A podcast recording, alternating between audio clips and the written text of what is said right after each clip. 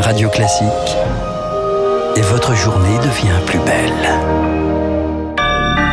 Bon réveil, bonne journée, soyez les bienvenus sur Radio Classique. Nous sommes euh, le lundi 15 février, 6h30.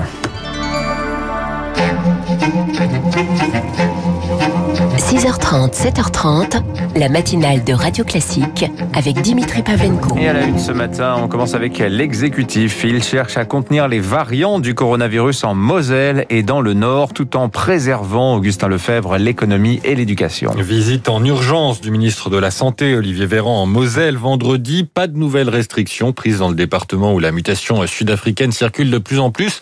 À Dunkerque, dans le Nord, c'est la Britannique qui inquiète. Le taux d'incidence y a bondi. 515 cas de Covid pour 100 000 habitants contre 384 il y a une semaine. Pour y faire face, les élus de la métropole dunkerquoise ont demandé la fermeture des collèges et des lycées une semaine avant les vacances. Ce lundi, Camille Schmitt, c'est finalement un nouveau protocole sanitaire qui va être appliqué ce matin. Dans les écoles maternelles et primaires de la communauté urbaine de Dunkerque, les arrivées et les sorties des classes sont échelonnées. Sur une durée d'une demi-heure, au compte-gouttes, les élèves pourront entrer puis sortir de l'école par petits groupes déterminés en amont. Le but étant d'éviter les attroupements aux abords des écoles avant et après les cours. Une réunion entre les élus dunkerquois et l'inspection de l'académie doit avoir lieu aujourd'hui pour déterminer les modalités exactes de ce système. Quant au collège et lycée, c'est le mode hybride qui est retenu. Par niveau, la moitié des élèves suivront les cours en présentiel et l'autre à la maison. En Moselle, pas de fermeture des écoles non plus, seule une mesure sanitaire a été renforcée. À partir d'aujourd'hui, il suffit d'un cas de Covid-19 pour qu'une classe soit fermée.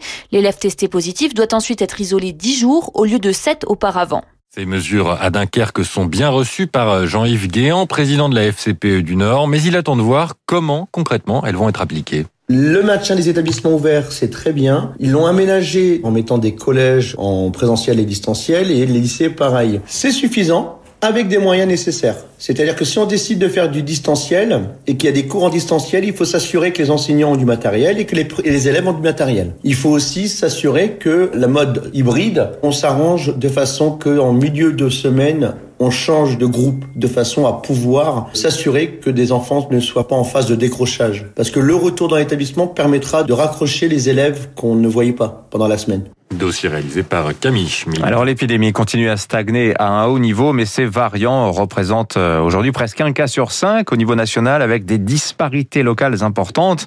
Pour se préparer à une dégradation brutale, tous les hôpitaux du pays doivent passer en organisation de crise. C'est ce que leur demande une circulaire du ministère de la Santé envoyée vendredi et révélée hier par nos confrères du JDD. À partir de jeudi prochain, il faut prévoir plus de lits pour les malades du Covid. Cela signifie déprogrammation d'opérations et hospitalisation à domicile. La réserve médicale pourra être mobilisée. Une mesure qui devrait permettre d'améliorer un peu une situation déjà tendue, selon le professeur Bruno Mégarban, chef du service de réanimation à l'hôpital Lariboisière à Paris. Nous travaillons à flux tendu avec un taux d'occupation de nos lits de 100% en permanence depuis maintenant 4 mois. Nous manquons réellement de lits pour pouvoir respirer et prendre en charge de façon plus optimale les patients. Parfois, nous prenons des risques en prenant des patients en charge graves ou à risque de s'aggraver dans des conditions qui ne sont pas satisfaisantes, c'est-à-dire sur des brancards ou dans des couloirs. Propos recueillis par Cyprien Pézril. 6h34, quel avenir à présent pour la présence militaire française au Sahel? La question au menu d'un sommet diplomatique de deux jours, ce qui commence cet après-midi. Les dirigeants du G5 Sahel se retrouvent à N'Djamena, la capitale tchadienne. Le président français Emmanuel Macron participe à distance. Le G5 Sahel regroupe la Mauritanie, le Mali, le Burkina Faso, le Niger et le Tchad. Cinq pays qui luttent aux côtés des soldats français contre les djihadistes dans la région. Après huit ans sur place sans stabilisation de la situation, la France s'interroge sur l'ampleur de son engagement. Éric Dupont-Moretti répond aux artistes concernant l'inceste. Le seuil de non-consentement devrait bien être fixé à 18 ans en avril. C'est ce qui était réclamé par 162 personnalités dans le Parisien Week-end paru vendredi dernier. Hier, le garde des Sceaux leur a répondu favorablement. Personne ne pourra dire si la victime a 17 ans, elle était d'accord.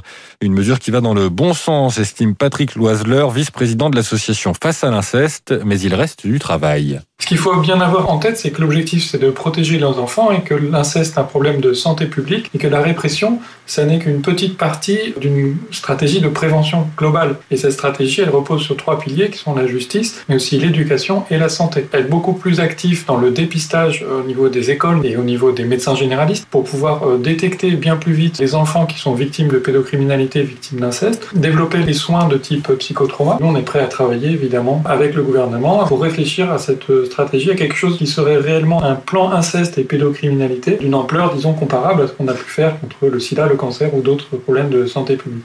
Le vice-président de l'association Face à l'inceste, Patrick Loiseleur, répondait à Elodie Wilfried. En Birmanie, nouvelle manifestation deux semaines après le coup d'État militaire. Manifestation alors que la junte a durci la répression, déploiement de troupes et coupure d'Internet. Hier, c'est théoriquement ce lundi que doit se terminer la détention provisoire d'Anson Suki, la prix Nobel accusée d'avoir importé illégalement des Tokiwoki.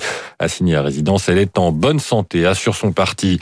Enfin, il y avait du football. Hier soir, Marseille s'est déplacé à Bordeaux le dernier match de la 25e journée de Ligue 1.